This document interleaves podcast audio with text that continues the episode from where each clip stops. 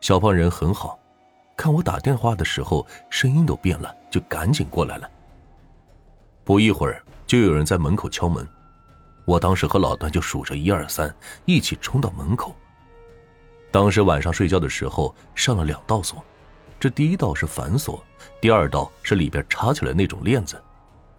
我们当时忘了链子这事一开门只打开了一道缝儿我和老段急忙去扯那个链子，怎么扯也扯不掉，可能是人一着急了就慌乱了，这费了好大的劲儿才把那门扯开。当时老段那翡翠手镯也在慌乱中摔成了两半但当时太着急了，怎么碎的都不知道。当我们跑到隔壁的时候，老段手脖子上还带着大半截，而那小半截就留在那屋了。但当时已经没有心思心疼了，就是坐在那屋发呆。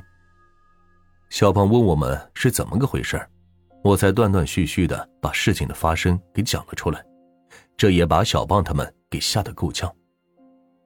这么一折腾，已经是两点多了，我们就凑合挤在一起，大家也没怎么敢说这个话题。直到小胖问我们走的时候拿房卡了吗？我这才想起来，着急跑，房卡都没拿，这房门关没关都不知道呢。当时心里害怕自己在那屋的东西丢了，可是又不敢回去看。这一下我和老段都精神了。可是那三个人没有自己亲身经历过，所以也没有太大啥的反应，都躺下睡了。我当时和老段就蜷在一起，过了大概能有十几分钟，对着我们那面墙，就是我们那间屋子和这个屋子公用的墙，就开始有节奏的响起来了，这咚，咚，咚，咚的，每隔一两秒就响一下。小胖他们也都被吵得坐起来了。我们五个人就这么直勾勾的盯着那面墙，这声音，咚，咚，咚，就还在响。那三个人里边有个朋友叫大胖，是脾气很直的北方女人。我觉得她心里应该也是怕的，但是吵到她睡觉的时候，他更多的应该是烦。我们以前在寝室下午没课的时候会一起睡午觉，两点左右的时候，大家基本上都陆陆续续的醒了。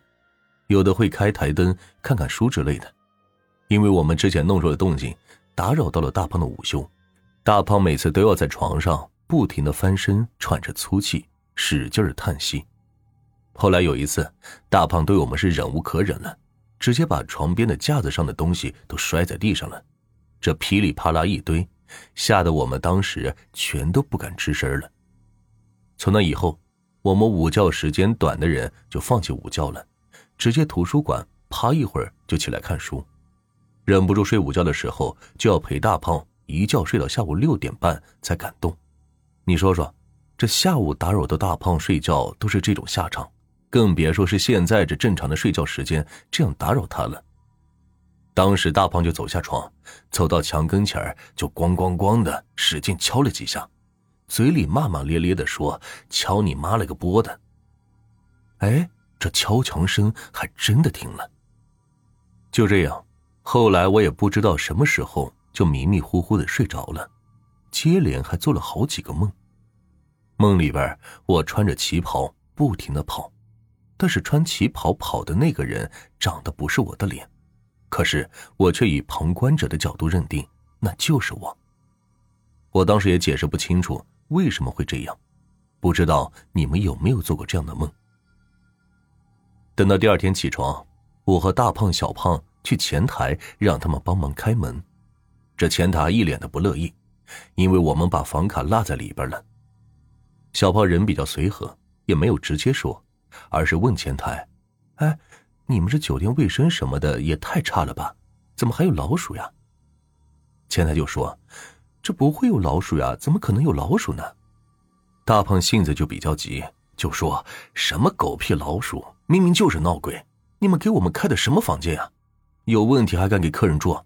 赚钱不要命呢？出了事怎么办？当时前台脸色也不太好，大胖还在那嘟囔着，前台就打断他的话，说：“呃，可能是有老鼠，呃，是有老鼠。我呢就带你们去把门打开，然后你们去找一下证件，我核对一下。”等到进了门，老段那小半块翡翠镯子还在地上躺着。这个时候，老段才想起来心疼，那是老段男朋友暑假打了两个月工才给她买的，三千多块钱，将近四千块钱。可能对于大家来说，这也不算很多吧，但是对于还在上大学的学生党，这真的不是一笔小钱了。进门找到证件之后，我和前台去核对了一下信息，后来老段和我说。这房卡不见了，我说：“这怎么可能不见了呢？这昨晚走的时候灯还开着的。”这时候才想起来，进屋之后灯一直是关着的，而且这房间还挺暗的。我们当时翻了半天的包，这被子里也都找过了，可无奈的是就是找不到房卡。后来去前台退房，前台也是阴阳怪气的。意思是说，我们自己把房卡弄没了，还硬说是落在房间里边了，酒店方面要扣下我们的押金。我当时就说，这房卡肯定就在房间里边，我们都没有离开过酒店，你们可不可以再去找一找？后来前台和我们一起去找，大胖这个时候其实已经是很不耐烦了，因为他早饭都还没吃呢，一会儿还要赶车去天津。当时和经理沟通了半天。这经理的态度也不是很好。大胖当时站在床前的一块小过道上面，右手边是那面镜子。大胖当时就吼了经理几句，大概意思就是这房子有问题还给我们住，没出事他们就该庆幸了。他妈的，还叫我们赔钱！说着就拿出手机开始照那间屋子，说是要发到网上宣传他们酒店闹鬼。这个时候前台就过来拽手机。这撕扯的过程中，大胖躲前台抢手机，手往后一挥，一下子是打到了那镜子上，镜子一下子就从墙上掉下来，摔裂了。大胖虽然是又高又胖，但是还不至于这么有劲儿。这挂镜子的钉子还在墙上钉着，来回走的人都时不时的朝房间里张望。大胖这手倒是没有受伤，手机也没坏。